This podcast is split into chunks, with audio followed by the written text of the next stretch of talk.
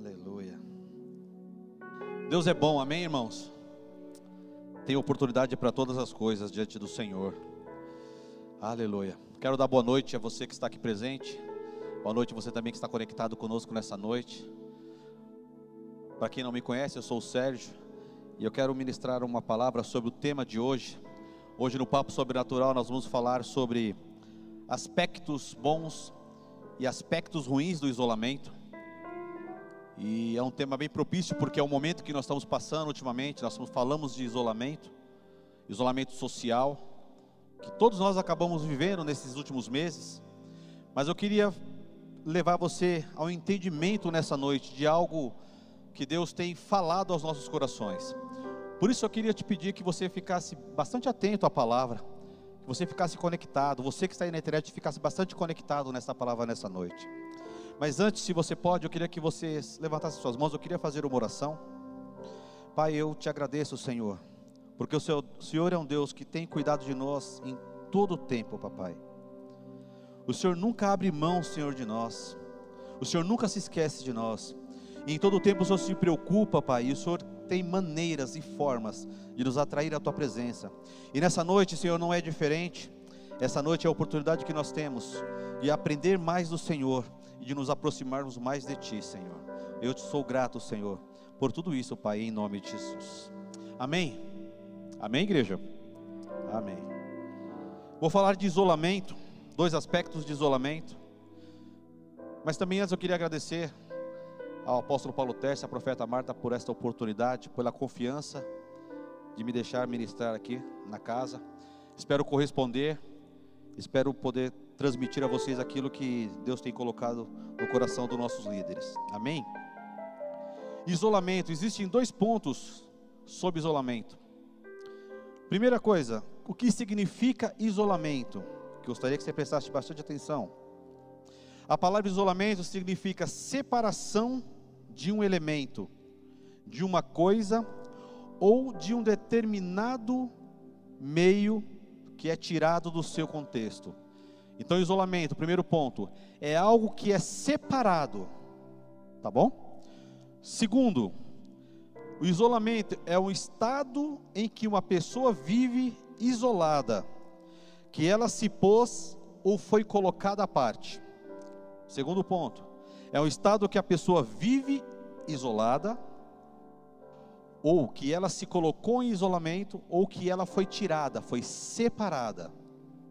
Ok? Primeiro tipo de isolamento que eu quero falar com você é um isolamento que é um isolamento positivo. E esse isolamento eu vou usar como exemplo a Jesus. É o isolamento que Jesus praticava, que se chama solitude. Sérgio, o que é solitude? Vou explicar para você. Olha que coisa linda, eu quero que fique gravado no seu coração. A palavra solitude expressa a glória de estar sozinho. É o estado de privacidade de uma pessoa. Olha que coisa linda. Solitude é a glória de de eu estar sozinho, de eu poder me separar. Para quê? E aí eu quero que você preste bastante atenção. Quando eu me separo na solitude, quando eu entro em isolamento na solitude, eu me separo para ouvir a Deus, para meditar em Deus, para escutar o que Deus tem para dizer, para ter intimidade com o Senhor, para ter relacionamento com Deus. Quando eu estou em solitude, eu me isolo das coisas, eu me isolo das pessoas. Para quê? Para que meu tempo seja totalmente entregue a Ele, para que nesse momento que eu esteja em conexão com Deus, eu possa ter liberdade e que nada, seja circunstâncias, sejam pessoas, seja qualquer coisa, possam me separar desse tempo com Deus. Então, quando eu estou em solitude, eu estou diante do Senhor, e ali eu posso me deleitar nele e ouvir tudo aquilo que Ele tem para dizer. Quando eu me, entro em solitude, eu me afasto para buscar algo. Por isso, o isolamento nem sempre é ruim nem sempre é uma coisa ruim. Quando nós falamos de isolamento, geralmente nós pensamos em algo ruim. Sim, tem a sua parte ruim. E eu vou falar disso também. Mas eu quero começar com essa primeira parte dizendo para você que nem tudo é ruim no isolamento. Por quê? Porque quando eu me isolo para ouvir a Deus, para ficar a só com Ele, nesse tempo é o tempo onde eu aprendo. A palavra do Senhor diz que eu devo entrar no meu quarto em secreto, e em secreto eu devo me achegar ao meu Deus, me achegar a Deus, conversar com Ele, dialogar com Ele. Nesse momento eu estou exercendo um tipo de isolamento, que é a solitude. Amém? O tempo de solitude é algo extraordinário, é algo essencial ao cristão. Todo cristão tem que ter esse tempo, tem que praticar isso. Queria que isso ficasse com você, que você guardasse isso. Amém? Para poder contextualizar isso, eu queria que você abrisse a sua Bíblia, se você estiver com ela aí, em Lucas 5,16. Falei que ia usar o exemplo de Cristo Jesus. E em Lucas 5,16, a gente vai poder entender bem isso. Enquanto coloca no telão, eu vou ler aqui. Diz assim: Em alguns momentos, Jesus permanecia retirado em lugares desertos para orar. Jesus andava com as multidões, Jesus andava com os seus discípulos, mas sempre ele fazia algo. Ele se retirava do meio das multidões, ele se retirava do meio das pessoas, ele entrava nesse tipo de isolamento que eu falei para vocês, para poder ouvir ao Pai, para poder ouvir os direcionamentos de Deus, para poder ouvir aquilo que Deus queria fazer.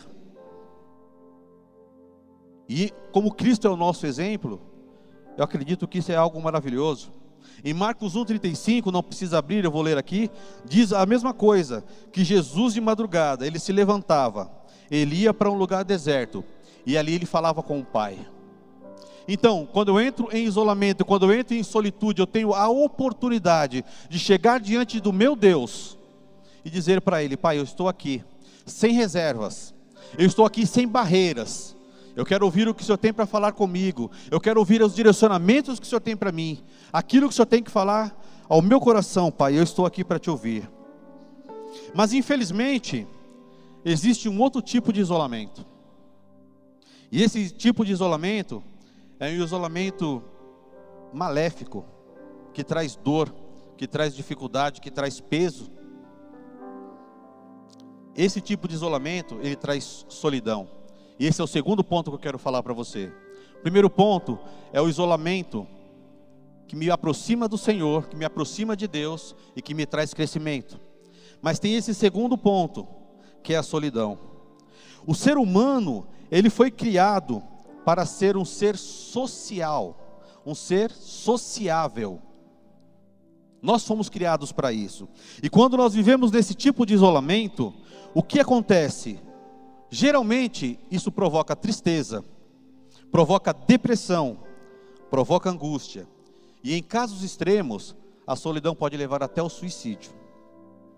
Esse tipo de isolamento, ao contrário do primeiro tipo de isolamento, a solitude, porque a solitude é algo voluntário, algo que eu me disponho a fazer para ter relacionamento com Deus, o isolamento que traz a solidão, ele me leva a outros caminhos, e ele não é uma coisa voluntária. Geralmente, circunstâncias da vida, situações que acontecem conosco, situações que acontecem na nossa vida, nos levam até esse tipo de isolamento que é a solidão. E essa solidão, ela abrange a nossa vida em vários aspectos. E aí eu quero te dar alguns significados da palavra solidão, para você entender aquilo que eu estou querendo ministrar nessa noite. A palavra solidão significa a dor de estar sozinho. Vou repetir. A palavra solidão significa a dor de estar sozinho. Na solidão, eu me afasto das pessoas, eu entro numa caverna e eu me isolo. Olha só como é diferente. Quando eu entro no isolamento, na solitude, eu entro voluntariamente em momentos para buscar a presença de Deus. Então eu permaneço algum tempo diante da presença do Senhor em vários momentos para receber dele tudo aquilo que ele tem para mim. Então é algo que eu, eu faço com frequência, mas são momentos da minha vida. Mas na solidão, quando entro no isolamento, na solidão, isso se torna permanente na minha vida. Isso se torna algo contínuo na minha história. E aí entra a escravidão. Por isso que a gente, o significado da palavra, um dos significados é a dor de estar sozinho. E olha que diferença. Quando eu falo de solitude, eu digo que é a glória de estar sozinho, ou o prazer de estar sozinho. Na solitude, eu tenho prazer, alegria de estar sozinho diante de Deus. Mas na solidão, eu sinto dor de estar sozinho. Por quê? Porque a gente não consegue ver Deus na solidão.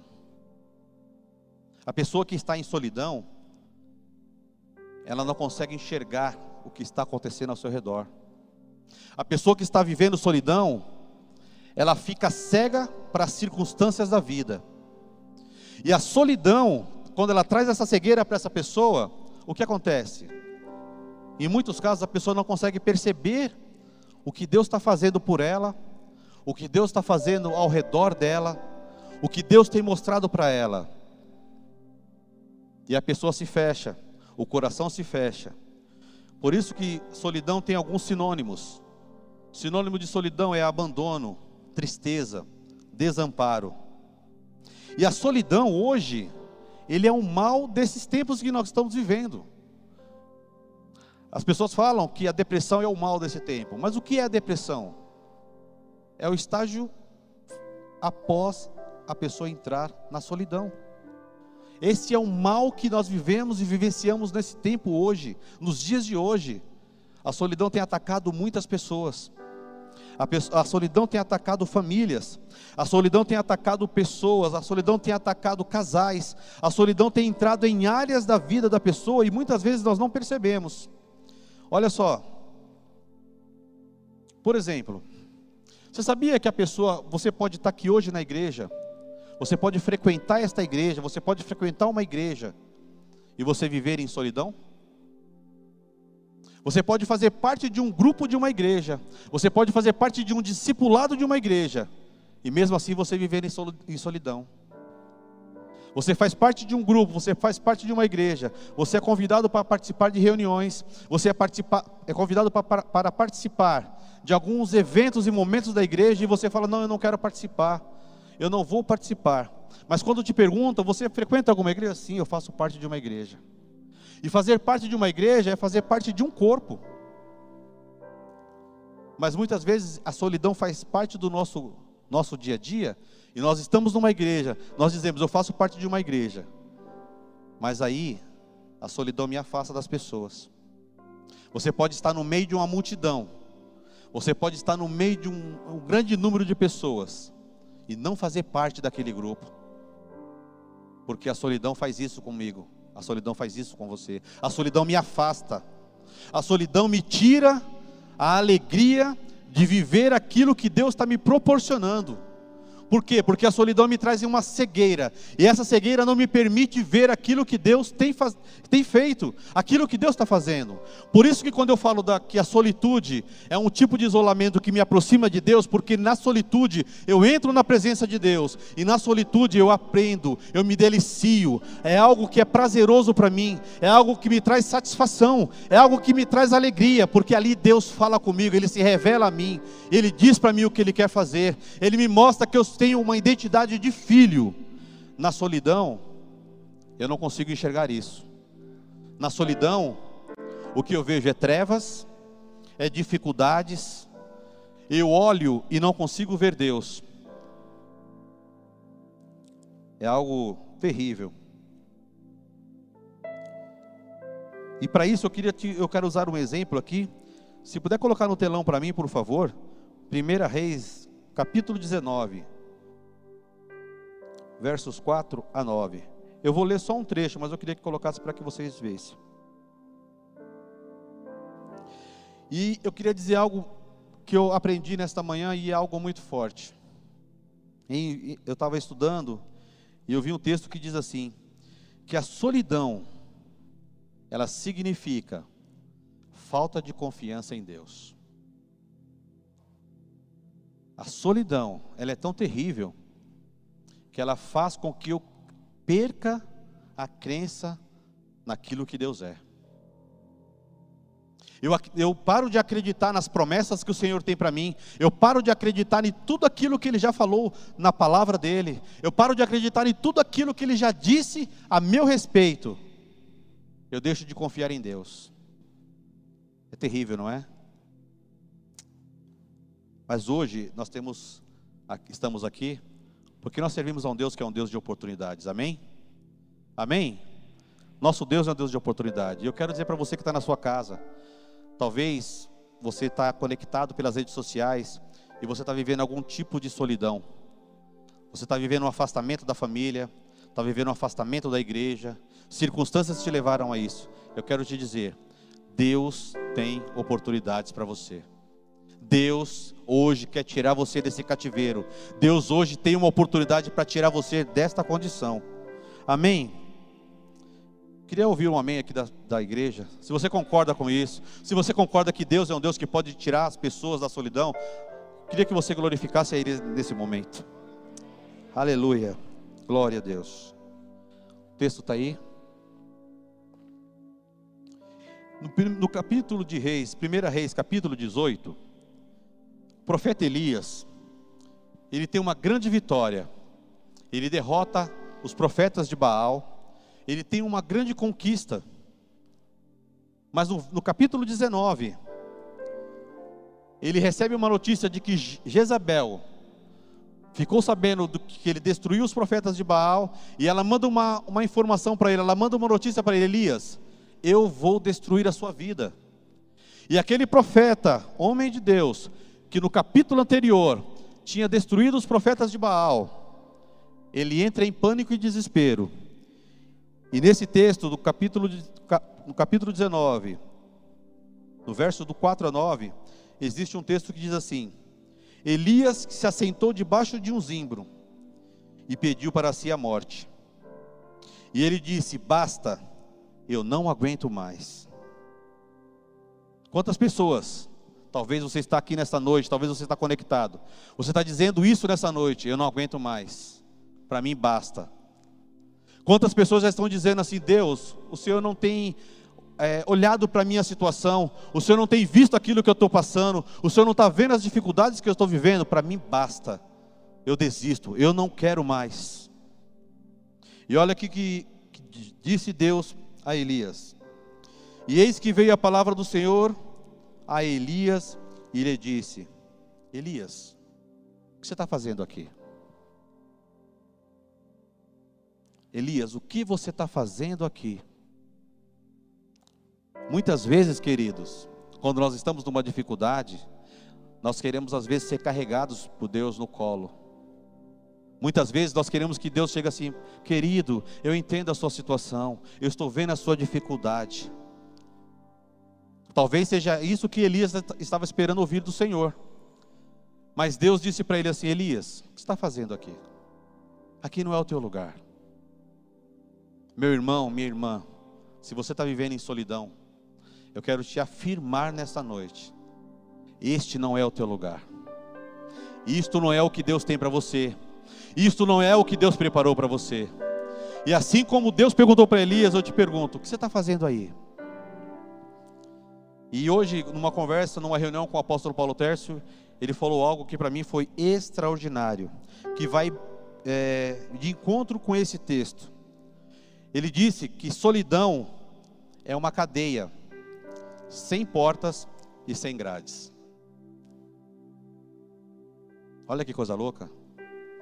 Muitas vezes a gente acha que a gente está preso na solidão, que a gente está preso naquilo que foi determinante para a gente estar naquele momento. Mas a solidão é uma cadeia sem portas. O que Deus estava dizendo para Elias era isso: Elias, o que você está fazendo aí, cara? Não tem nada te aprisionando aí, cara. Levanta, sai dessa condição, sai deste lugar, sai desta cadeia, sai desta prisão. Este não é o teu lugar, Elias. Este não é o teu lugar, Maria. Este não é o teu lugar, João. Este não é o teu lugar, o lugar que Deus tem para você não é lugar de solidão. Deus tem para você coisas extraordinárias. O que Deus tem para você são coisas lindas. O que você está fazendo aí? Ei, se levanta. Se levanta e anda. Caminha, porque Deus tem coisas extraordinárias para a tua vida. Amém. Aleluia. Oh. Aleluia. Mas tudo bem, Sérgio, o que, que eu devo fazer? O que eu devo fazer? E eu vou explicar para vocês.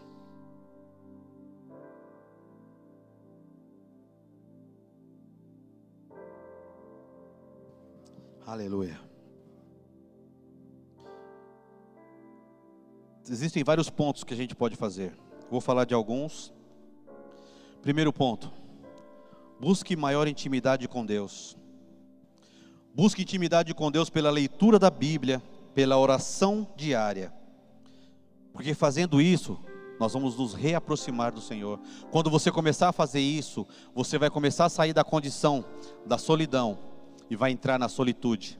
Você vai começar a sair da condição de cego espiritual pelas circunstâncias e os seus olhos começarão a ser abertos, porque a intimidade com Deus te aproxima dele e abre os seus olhos. Quando você se aproxima de Deus, você começa a se reaproximar das pessoas. A intimidade com Deus me aproxima das pessoas. Enquanto a, a, a, a solidão me afasta das pessoas, a proximidade com Deus, a intimidade com Deus me aproxima das pessoas. Então, primeiro ponto, busque maior intimidade com Deus. Segundo ponto, ei, você não está sozinho. Entenda isso, você não está sozinho. Se você está aqui na igreja e você está se sentindo sozinho no momento de solidão, se você está conectado na internet, você está se sentindo só, eu quero dizer para você, você não está sozinho. Você não está sozinho. Ei, a palavra de Deus diz que Ele estaria conosco todos os dias, todos os dias. Ele estaria conosco todos os dias. Você não está sozinho. Amém? O Salmos 23, verso 4 diz assim: Mesmo quando eu andar por um vale de trevas e morte, eu não temerei perigo algum, pois tu estás comigo. A tua vara e o teu cajado me protegem. Amém? Deuteronômio 31, verso 8: O próprio Senhor irá à sua frente e estará com você. Ele nunca o deixará, nunca o abandonará. Não tenha medo, não desanime. Mais uma vez, você não está sozinho. Ei, essa cadeia que você está não tem portas. Essas cadeias que você está não tem grades. O inimigo tem te enganado, lançado na sua mente que você não tem mais solução, que você está no momento da sua vida que você não tem mais o que fazer, que você tem que desistir e abrir mão da sua própria vida. Eu te digo, ei, Deus está contigo aquele que te criou, aquele que planejou você antes da fundação do mundo, antes de você ser gerado no ventre da sua mãe, ele já tinha planos para você, e os planos dele são planos de bem, não são planos de mal. Se você está vivendo algo ruim, você tem a oportunidade hoje de se levantar, se, é, se soltar dessas amarras e vir para a presença do Senhor, buscar a face dele, ter intimidade com ele novamente e viver tudo aquilo que ele tem para você. Amém. Outro ponto, não se isole. Saia desse isolamento. Saia desse isolamento da solidão. Eu sei que talvez você deve estar pensando assim, Sérgio, mas falar é fácil. Somente quem está vivendo sabe o que, que é. Sim. Na verdade, eu não estou vivendo por isso, então talvez para mim seja mais fácil falar. Mas eu prefiro confiar no que a palavra me diz nas verdades das Escrituras, do que ficar ouvindo coisas que o diabo fica lançando no meu ouvido. Então eu digo para você: para de escutar o que o diabo tem dito para você, que você não presta, que você não tem valor. Se levanta, porque Deus vai fazer com que você se resplandeça. Amém? Por isso não se isole.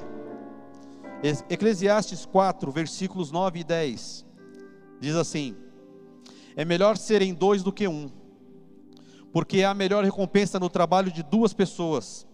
Porquanto, se um cair, o outro levantará seu companheiro. Mas pobre do que estiver sozinho e cair.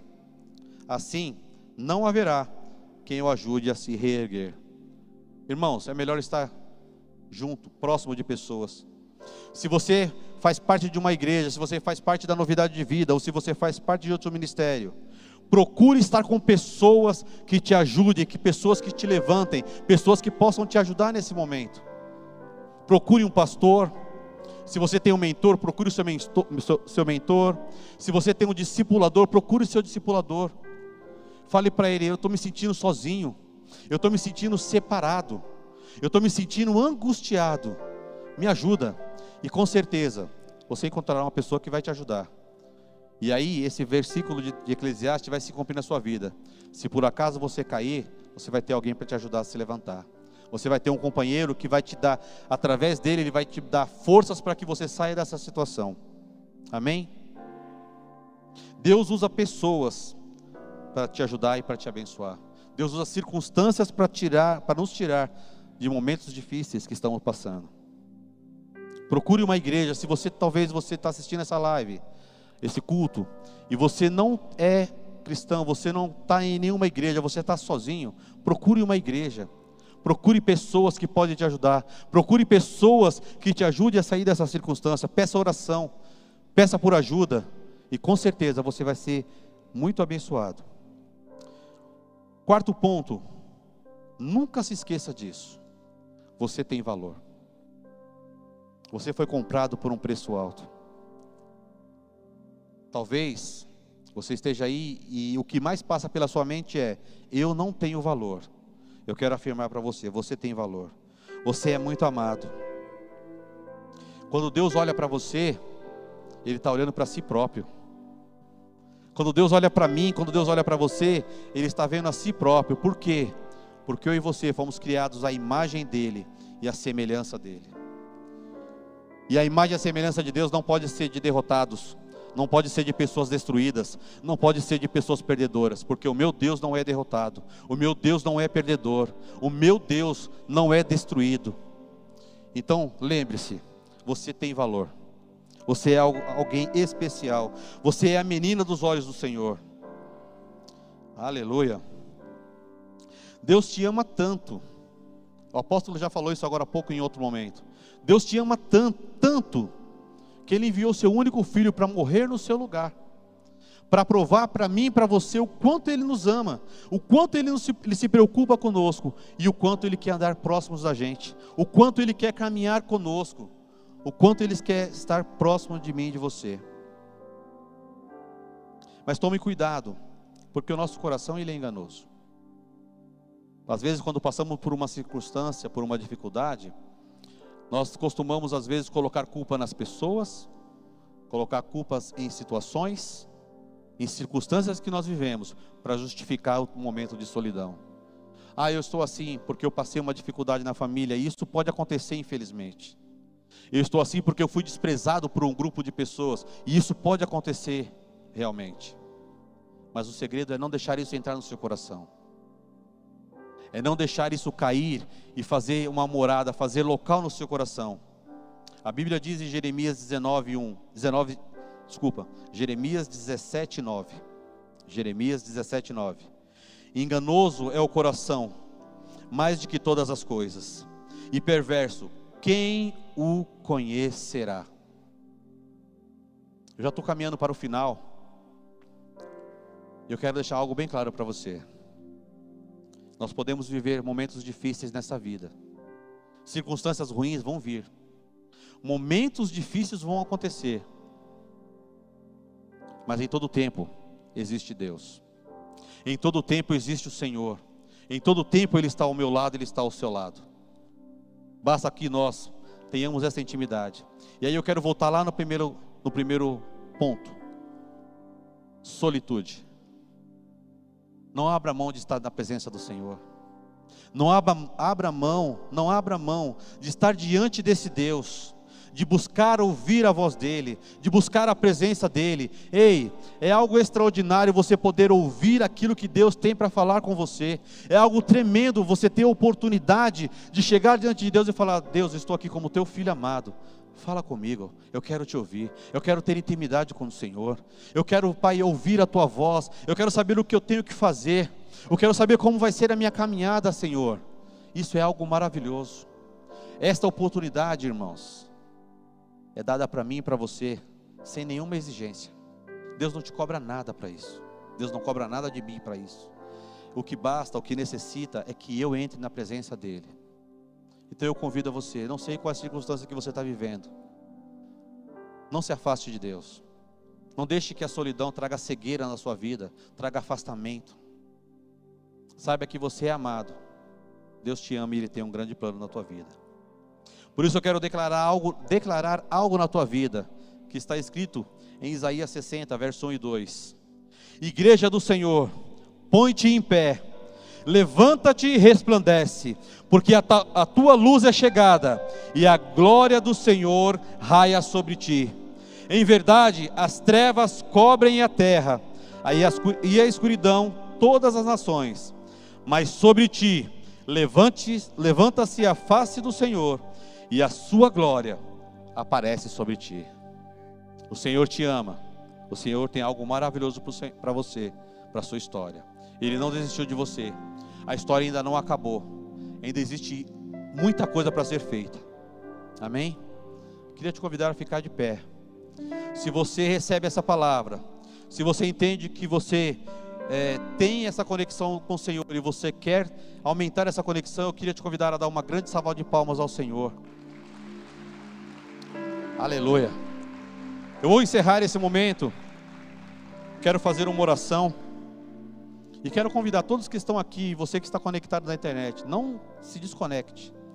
Porque a, após essa oração nós teremos um, mais um momento e depois nós iremos para um papo extraordinário, papo sobrenatural. Então fique conectado, não, se, não, não saia e não perca a oportunidade.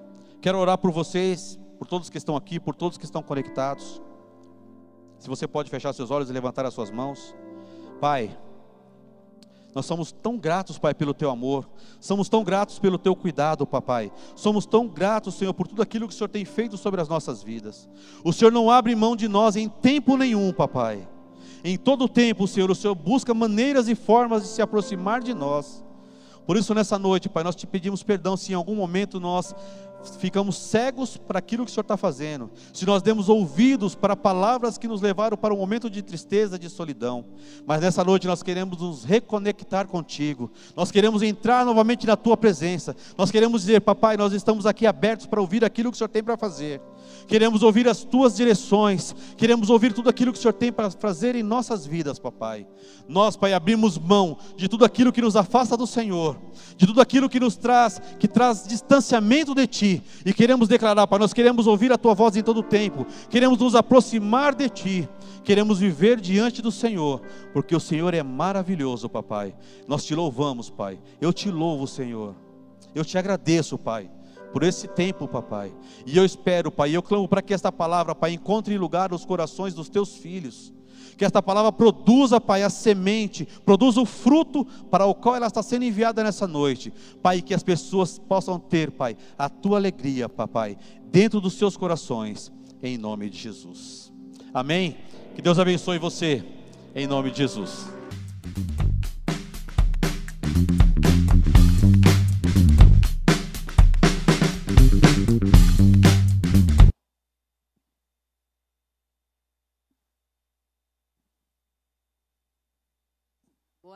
Noite, que bom estar aqui com vocês, vocês que estão aqui conosco presencialmente, você que está aí online também. Eu sou a Camila Costa e eu tenho mais uma vez o privilégio de estar aqui com os ministros dessa casa para aprender mais sobre essa palavra tão linda. Quero dar boas-vindas para Sandra Braz, Sérgio Braz, Marcelo, nossos ministros, mestres aqui e que palavra tremenda, Sérgio. Glória a Deus por isso. Gente, primeiro, boa noite. Dá um alôzinho para a galera que está em casa e para o pessoal que está aqui também. Dá um oizinho aí, só de Oi, vocês. Boa Olá, boa noite. boa noite. Muito bom. Sérgio, é, a primeira coisa que, que eu gostaria de falar em relação a essa palavra é, é trazer de novo a, a diferença que você mostrou para nós, né? Foi muito edificante mesmo, assim. Para minha vida foi poderoso ouvir, eu tenho certeza que para quem está aqui também. E antes de iniciar, talvez você tenha alguma pergunta e vai ser muito rico se você compartilhar com a gente. Então, entra lá, acessa no link que está tendo a live, que está acontecendo no YouTube ou no Facebook, e posta lá seu comentário. A gente tem uma equipe que também está para poder coletar essa informação. E vamos então chamar a vinheta primeiro? Vamos lá.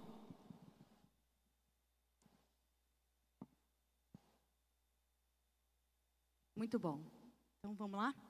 Sérgio, você comentou o seguinte, você trouxe uma diferença entre que o isolamento ele tem dois aspectos, Sim. um muito bom e um muito ruim. E que o muito bom ele está ligado à solitude e o muito ruim é a solidão. E aí você fez uma definição, eu quero até ler ela para a gente de novo, porque é muito poderosa. Diz assim, é, inclusive foi um, um, pensador e teólogo que comentou isso, né? Paul Tillich, ele falou assim, a palavra solidão foi criada para expressar a dor de estar sozinho. Isso. Como o apóstolo também falou, é como uma cadeia sem portas.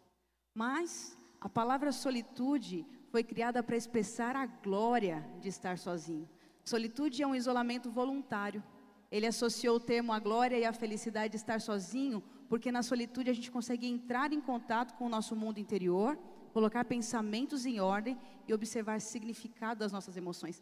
É deixar Deus renovar Isso, nossa identidade. Né? Exatamente. Né? Que coisa é, maravilhosa. É, é ter a, a, intimidade com Deus em tempo integral. E saber que é, Ele dentro de você, Ele está te transformando, está te levando a um novo nível. É oportunidade de você estar tá com Ele ali, tete a tete, só você e Ele. Intimidade. É algo extraordinário. Muito bom. Muito bom. Foi rico isso. Agora, a minha pergunta é: esse o isolamento, né, que levou a gente para uma para um lado ou outro, para um aspecto ou outro, é, é por causa da pandemia só, de verdade? Ou isso é muito mais além? Não. É, na verdade, a, a, essa, esse aspecto da solidão ele já vem de muito tempo. Mas o que aconteceu na, na, nesse tempo de quarentena é que ele, é a, a solidão ela se potencializou. Por quê? Porque as pessoas ficaram isoladas em suas casas, ficaram privadas de trabalhar, privadas de fazer as coisas do seu dia a dia. Então, se já existia algum sentimento, alguma coisa dentro delas, na quarentena isso se potencializou. Não é que veio agora, isso já existia. Mas nesse tempo isso tomou uma força ainda maior, infelizmente. E, e para alguns de uma maneira devastadora. Exatamente. E, e dentro dessa linha, primeiro puxar para a solidão, para que depois a gente fale da solitude. Quando a gente estava preparando esse papo, nós falamos sobre muitos tipos de pessoas que estão nessa solidão. Eu queria ouvir vocês um pouquinho, sabe? Quem, quem são essas pessoas que estão vivendo isso? Né? De nós, primeiro, falar por esses tipos de pessoas e depois eu quero pensar aqui alguns exemplos de vocês de desta solidão, desse aspecto negativo. Eu queria que vocês me contassem. Pessoas que vocês percebem isso, o que causa essa solidão?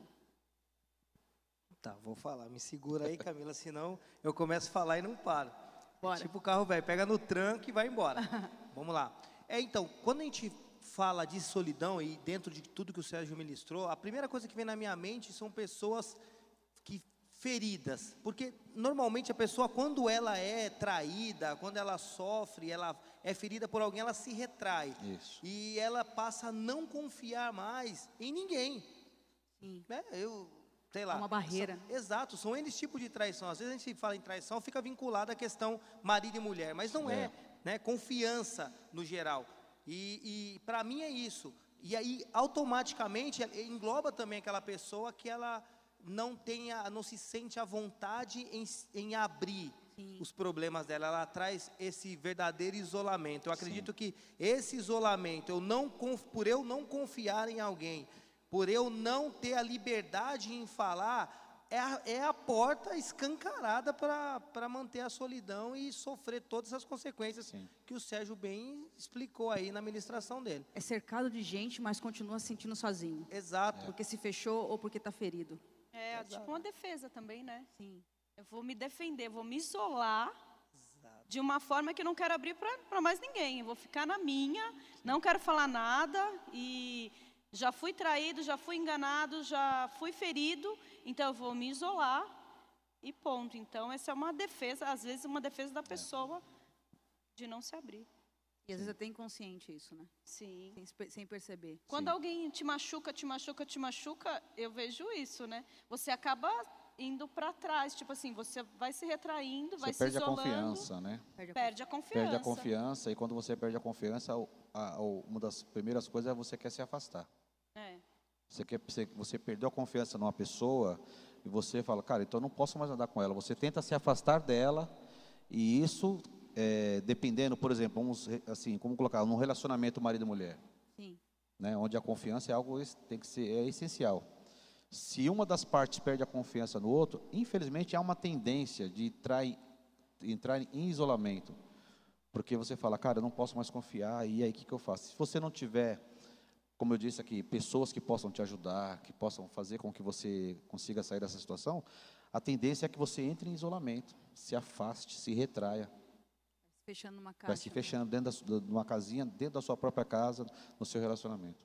Quando você comentou isso, eu lembrei, quando a gente estava preparando esse papo, e a pastora André até comentou, existem pessoas que estão casadas, mas são viúvas de marido vivo, né? Isso. Porque não há fluidez, no, o, o- cônjuge não, não se conecta, ou podem também ter filhos, né, que são órfãos de pais, ou pais que parecem que têm filhos mortos, porque Exatamente. não há conexão, perdeu a, a- essas alianças. Exatamente. Sabe, é, Camila, me fez lembrar, é, quando vocês estavam comentando, exatamente isso. Acho que a, a palavra, quando ela é lança- uma palavra de peso lançada, até mesmo inconsciente, ou até por falta de conhecimento, uma palavra de peso lançada, ela traz uma, ela cria uma barreira que traz essa questão do isolamento e, consequentemente, a, a solidão. Né? Eu, eu- depois aí eu me segura. Depois eu tenho, eu até quero dar o meu testemunho pessoal nesse sentido. É, no momento aí você me libera que eu saio falando, mas eu tenho um testemunho voltado para isso, para essa Sim. questão de Sim. Cara, numa, num período, talvez a gente fala ignorância por falta de conhecimento mesmo, né? É liberada uma palavra daquelas pessoas que você mais acredita. Quando ela fala para você, cara, não é para você, não vai dar, ah, isso é tão forte, entra tão profundo dentro da gente que você passa a realmente acreditar que não é para você. É verdade. E aí, Aquilo vira uma, aquilo vira uma crença mesmo, exato. fecha naquilo. E isso faz com que eu me impeça de pelo menos tentar alcançar aquilo. Sim. E aí eu entro no testemunho quando você deixar. Eu quero que você me conta já. Vamos fazer uma puxada. Aproveitando isso, a gente acabou de falar de tipos de pessoas que estão nessa, nessa solidão. E aí me lembro primeiro do teu testemunho. Quero que a gente comece assim. Que vocês comecem a contar o testemunho, mas a, a solução dele a gente vai falar daqui a pouco. Eu quero primeiro ouvir a parte da solidão. Sabe, você, Sandra, comentou uma coisa que existe um grupo que você fazia parte que te feriu e você mencionou Sim, mesmo. Que pessoas sim. feridas entram em solidão. Me, Sim. me conta como foi isso. Sim, é assim. Fazia parte de um grupo e, infelizmente, o grupo é, quebrou, não tem mais amizade, não tinha mais como a gente se conectar, né? né? Era Igual gente estamos- importante para você. Sim, nós éramos, éramos uma família, né? Igual aqui, eu tenho aqui uma família. Então, eu acreditava, confiava, conversava, me abria e, de repente, infelizmente, nesse grupo se quebrou, se rachou. E aí você não acredita mais em ninguém. Você não acredita, não consigo me abrir com a Camila, não consigo me abrir com o Sérgio. Eles vão fazer igual, né? Exatamente. Vou viver isso de novo. E aí você não, não acredita no que, no que a pessoa. Mesmo que a pessoa está falando assim, Sandra, é, isso é verdade, acredita. Você não acredita, porque você já passou tantos anos com essas pessoas e de repente se desfez. Mas, mas Deus é lindo e nos restaura cada vez mais, né? E aí Mas você viveu essa dor. E aquilo, Sim, aquilo te, te machuca, aprisionou, aquilo te machuca, impediu de, de dar outros passos. Sim, você não vida. quer saber de, de, de mais nada. Você só quer saber, tipo, eu vou confiar em mim, eu vou fazer as coisas da minha cabeça, eu vou fazer do meu jeito, e é assim, ponto final. E aí começa a virar um ciclo, né? E aí nesse, nesse ciclo eu queria poder ouvir o, o que você contou pra gente. Tá. É assim, é, eu, vim, eu vim de uma família, como muitos, né, uma família muito simples. Meus pais, eles são pessoas super idôneas, mas dentro de uma simplicidade. E dentro do, acho que dos momentos de crise do meu pai, é, eu me recordo de que eu tinha uma, uma admiração muito grande por um advogado. Não pelo que ele tinha, pelo dinheiro que ele tinha, pelos bens que ele tinha, mas eu achava a postura dele sensacional. E aquilo mexeu comigo, o jeito que ele se vestia, o jeito que ele falava. E eu lembro num dia, acredito que meu pai não devia estar num dia muito bom dele, eu falei, pai, cara, que legal aquele advogado, eu quero ser advogado. e Cheio aí de ele, esperança. cheio de esperança, não sabia se ia dar, mas eu, que- eu achava legal, eu queria ser como ele. E aí meu pai, numa forma simples e normal, ele disse, filho, faculdade é coisa para rico. Eu acho que Ó. isso não é para você. É, começa a pensar em compra um carrinho, se der sorte você compra uma casa, tá tudo bem. Já alcançou o que você precisava. A sua família tem um teto e um carrinho para andar, mas não vai ter jeito. Isso é para rico. A gente trabalha para o rico. Você vai trabalhar para o filho do rico e aí aquilo me travou ao ponto de eu ter até aversão a advogado. Eu não Uau. gostava mais de advogado, porque aquilo era um sonho distante, eu já inalcançável, né? Então, e aquilo ficou tão dentro de mim, ele, e ele disse uma frase, não sei nem se lembra disso, mas ele disse, olha, toma cuidado, porque aquelas pessoas bem-sucedidas, elas só vão encostar em você e vão arrancar tudo, sugar tudo que você tem, só vão te usar. E então todo mundo que tinha uma condição um pouco melhor, e eram vários, né, porque a situação não era boa, que a minha, eu me retraía. Isso fez eu ter um, um complexo de inferioridade. É, como mecanismo de defesa, eu era uma pessoa. Eu sempre gostei de brincar, eu sempre gostei de rir, mas isso me retraía e me fazia ser muito bravo, muito briguento. Eu- Potencializava o que era ruim. era Exato, bom. eu- o que era bom virou ruim. Então eu, eu até tentava ser mais espontâneo, ser mais alegre, mas vinha na minha mente aquela história: as pessoas só chegam até você para sugar o que você tem, depois vão te largar. E isso ficou enraizado, eu me isolei nesse mundo. E aí, para destruir os paradigmas, eu acabei entrando, tendo a oportunidade de entrar no escritório de advocacia para trabalhar de office boy. O sonho de ser advogado não existia, porque eu ouvi lá atrás que aquela barreira foi formada, ela foi Isso criada. não é para mim. Exato, eu não alcançaria nunca esse sonho. Então, mas só o fato de estar no meio dos advogados para mim foi um máximo. Então, onde você trabalha? Eu trabalho no escritório de advocacia, eu já estava me achando. Mas nunca sonhei em ser um advogado. Eu só gostava daquele grupo de advogados. Os outros eu não gostava. Então, ficou Na essa solidão, barreira. Não é que você ficou quieto no seu canto. Não, mas você estava no meio das pessoas. Você estava vivendo normalmente, mas internamente você estava em solidão. Era exatamente isso. Eu- era o que eu sentia. No- eu, eu fazia parte de um grupo de trabalho, mas eu, me, eu não me, me identificava como presente naquele grupo. O corpo estava presente, mas a minha, a minha alma e o meu sentimento, o meu espírito estava longe daquilo. Ficava sempre vindo a imagem de que eu não tinha condição, não era ali o meu lugar. E aí eu comecei a conviver em outros lugares, aí fui tocar na noite também, e conheci o, o máximo de gente possível, mas nunca eu me sentia parte de nada, nem no grupo que eu tinha, nem no serviço, nem nada. Até na faculdade, quando Deus veio e trouxe o milagre, daí eu consegui, eu recebi a minha faculdade 100% paga pelo, pelo advogado que era o dono do escritório. Eu não gastei um real. Tive é bom. que sofri, sofri muito com outra, outros pontos, mas é assunto para um outro papo. Mas Deus me abençoou com essa faculdade. E mesmo ali, na faculdade, eu não me sentia à parte. Mesmo estudando para aquilo. Mesmo Era ganhando. tão grande aquela cadeia que você, mesmo ali. E é por isso que eu me identifiquei com o que o Sérgio falou. Cara, a gente não consegue, é tão a cegueira tão grande que você não consegue enxergar o que Deus está fazendo. Olha onde Deus me colocou e mesmo assim eu achava que aquilo não era para mim e eu não e eu entrava, eu fazia a minha parte que era estudar e eu ia embora porque por conta da faculdade eu tinha que ir embora, não tinha dinheiro para o ônibus, eu tinha que voltar a pé. E era lá na Rua da Paz e eu morava no, no Jardim Virapuera, Jardim São Luís. Então eu andava uma- umas duas horas andando rápido. É longe. Bem tranquilo, né? Mas, cara, eu tinha que chegar lá. E eu era, Ficou ma- slim. e eu era magrinho, viu? Aí todo mundo falava, cara, sua mãe te dá comida? Não, eu andava muito. Mas eu não conseguia enxergar isso. E, e eu estava ali no meio e eu me sentia um, um intruso. Até mesmo a trava do seu pai, né? É. Sim, Mais uma pessoa E essa que feriu, trava uma passou pra muito você. importante. exato. E o mais engraçado era isso. Eu falei, pai, tá vendo? Eu consegui a faculdade. Ele falou, vamos ver se você termina. Meu Deus. Você deve estar se Ele identificando aí com um monte de casos, né? Tá todo mundo no mesmo barco. É, Mas tá bom, vamos lá. sim. Eu, eu queria só fazer um complemento. É, em cima do que a Sandra falou e do que o Marcelo falou. Eu, o Marcelo não, talvez não terminou, mas talvez ele possa dizer é, o que, que fez com que ele rompesse com isso. Se foi alguém, se foi uma situação. Nesse, no- naquilo que a Sandra falou, é, nós vivemos essa situação juntas, juntos. E aí eu destaco a importância de você ter pessoas que te ajudem a sair É. dessa caverna, desse isolamento. O que aconteceu conosco, nós chegamos, o que nos ajudou nesse aspecto foi quando nós chegamos na novidade de vida. Nós encontramos pessoas que se colocaram à nossa disposição, Nos acolheram. nos acolheram. Legal. E essa atitude, esse cuidado, esse carinho, fez com que nós saíssemos desse isolamento que nós tínhamos nos colocado por causa dessa situação. E nós pudemos, a partir dali, começar a ter a nossa vida novamente. Nós saímos daquele cativeiro porque pessoas se colocaram à disposição. Como eu disse na ministração, procure pessoas para te ajudar. Sim, sozinho não dá. Não, sozinho às vezes é difícil. Sozinho às vezes você não consegue. E para nós foi isso. Nós só conseguimos porque nós encontramos pessoas que se colocaram à disposição para nos ajudar. Isso é muito importante. Isso é muito lindo. Eu, eu vivi uma experiência, quero também compartilhar. É, di- diferente assim, vocês contaram que vocês viveram essa solidão, mas não chegaram a um ponto de uma depressão. Eu cheguei.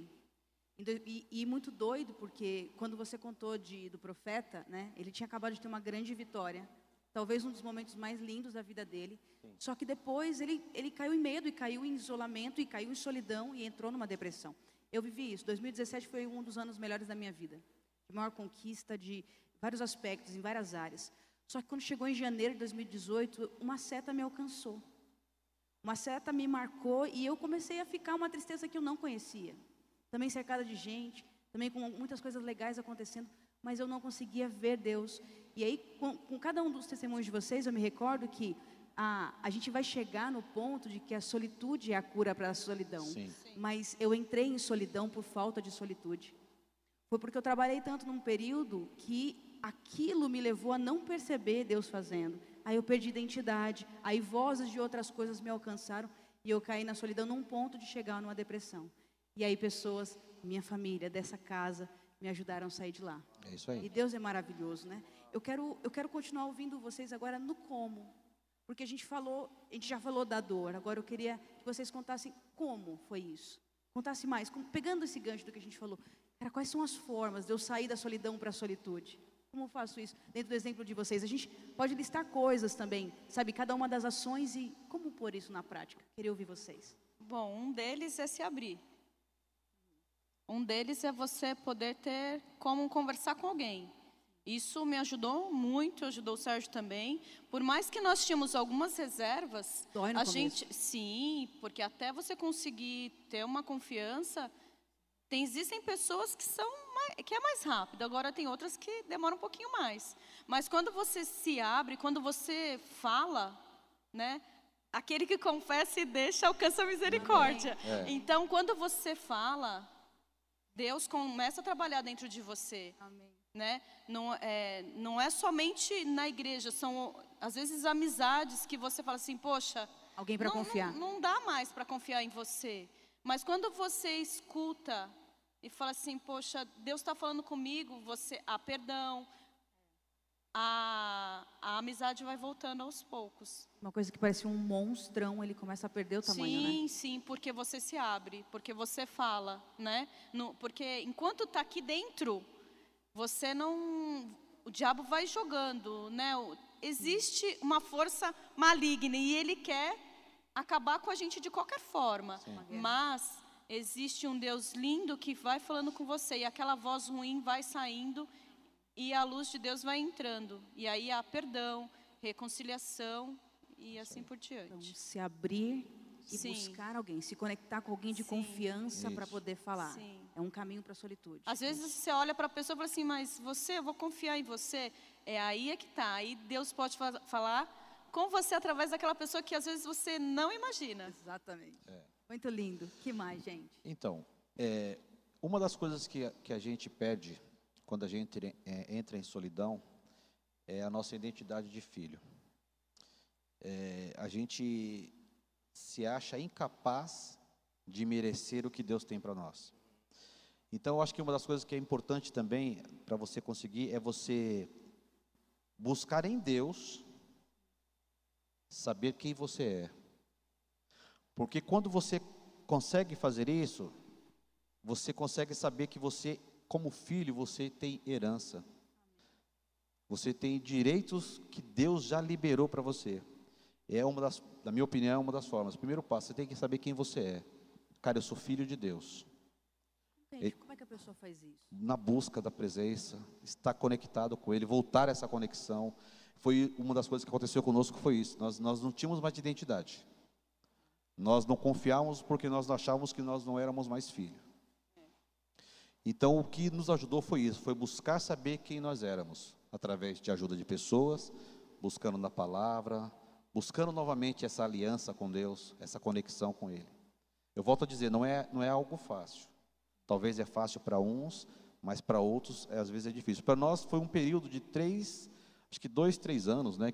Durou para que a gente conseguisse, nós conseguíssemos nos reconectar novamente. É tratar uma ferida, né? É. Então assim, você tem que, cara, você tem que saber, cara, eu sou filho de Deus. Amém. Isso não é para mim. O que Deus tem para mim é melhor. Mas como eu faço isso? Eu tenho que buscar solitude. Eu tenho que entrar na, nessa intimidade com Ele, eu tenho que buscar a presença dEle novamente, eu tenho que buscar saber o que Ele tem para mim. Até no quarto, fecha a porta. Fecha a porta. E, e é uma oração simples. E ali você, se, não, ali você se rasga, Sim. ali você se entrega, e ali você faz, faz como, como, como, um bebê, né? Chorando na presença do Pai, querendo algo. E com certeza você vai receber. Marcelo, você estava me contando, é, essa, essa busca e oração foi, a, foi o que curou você, não foi? Foi, foi, foi sim. É, era o que eu ia concluir, você falou antes, a questão da oração sincera. É. O que realmente trouxe uma mudança para mim, e eu entendi que isso não é só comigo, é geral, é essa questão de da entrega. É uma oração simples e sincera. E eu me lembro que dentre o, são vários testemunhos, várias coisas que aconteceram, mas é, especificamente nesse dia eu me recordo de. Eu tinha um outro um relacionamento, tinha 20, 21, 20, 20, 20 21 anos. Garotão. E eu tinha um relacionamento conturbado, bem esquisito. E como eu estava no mundo, eu estava lá para bagunçar mesmo. E, eu, eu, e na minha família todo mundo bebia, todo mundo aprontava, e eu estava nesse dia, eu estava nesse momento totalmente tomado de, de substância alcoólica, eu tinha bebido muito, e eu estava num ambiente onde todo mundo aparentemente se divertia mas me bateu uma angústia tão grande, um sentimento tão estranho, que eu saí do meio de todo mundo, fui até o local onde meu carro estava estacionado, era na casa de uma namorada que eu tinha, e ali eu, eu olhei para o meu estado, eu falei, cara, eu perdi todo o meu dinheiro, segunda-feira vai estar tá aí, as contas, vão, eu tenho conta para pagar, mas eu tinha bebido tudo o dinheiro. Uau. Não, todo mundo, imagina que eram umas 50 pessoas e ali a maioria estava bebendo nas minhas custas.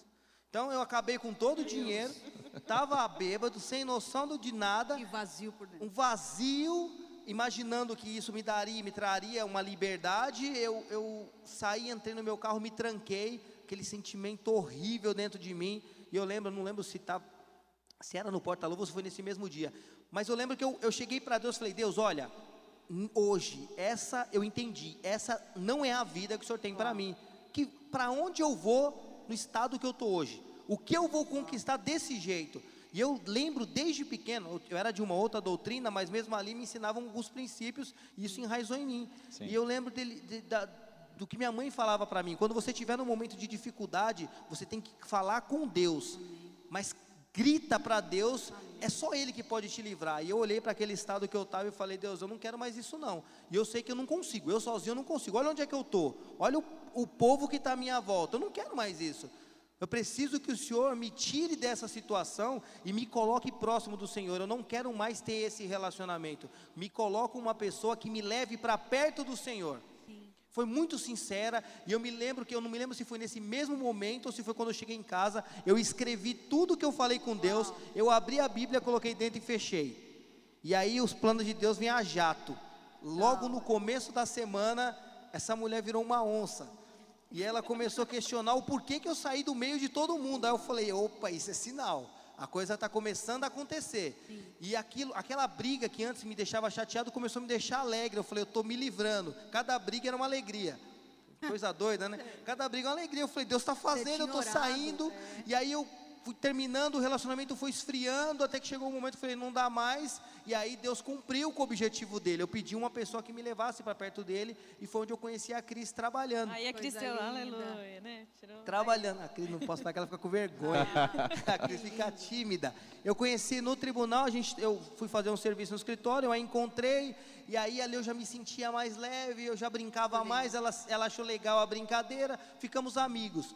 E, e, aí começou, obviamente, fim de relacionamento, começou a gerar alguma, um interesse daqui, interesse dali, só que ela chegou e falou, deixa eu te contar a minha história. Okay. Primeiro eu tive o momento com Deus, oração sincera, e Deus já começou a trabalhar. Mas ele completou o que eu pedi. Aí ela falou: Olha, eu, eu, eu congrego, eu sou evangélica.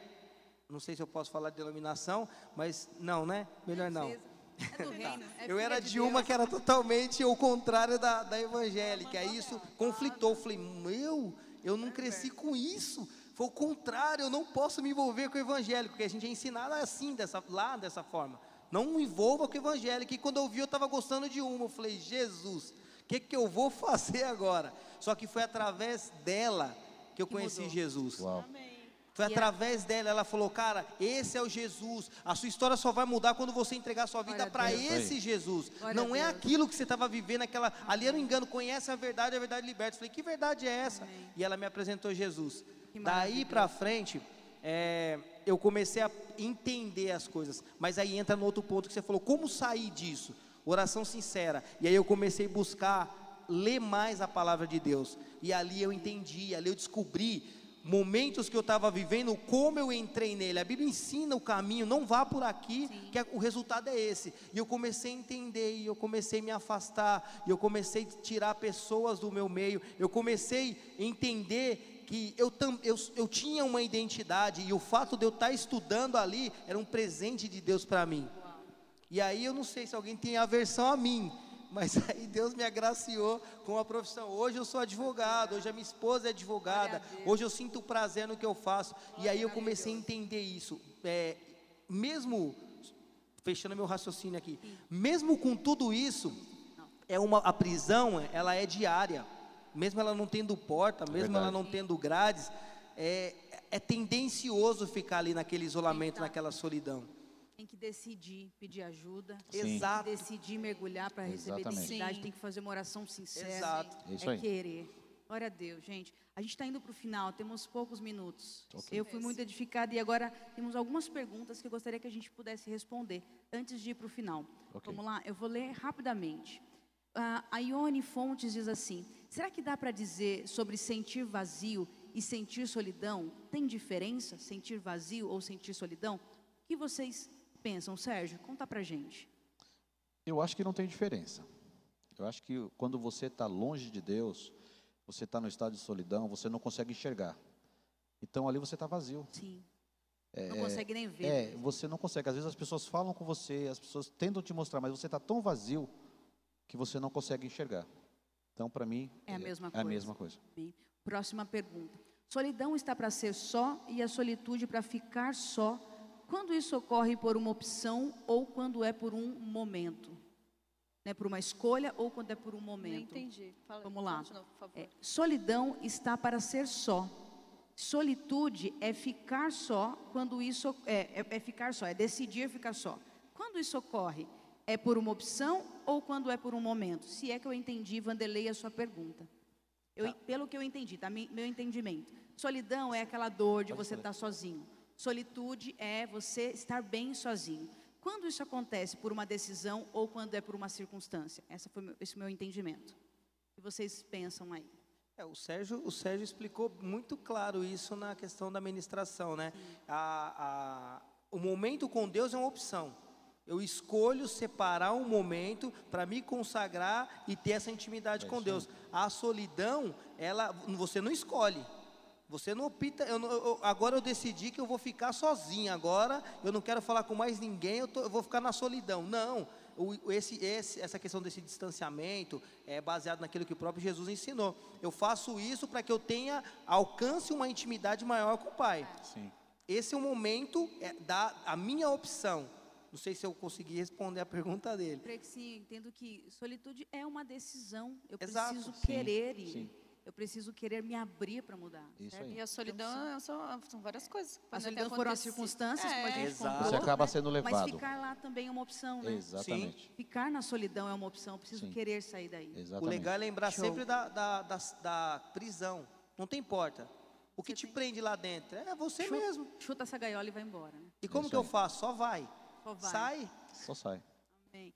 Última pergunta do nosso apóstolo Paulo Tércio. Vocês não acham que a solidão está muito ligada à falta de um bom relacionamento consigo mesmo?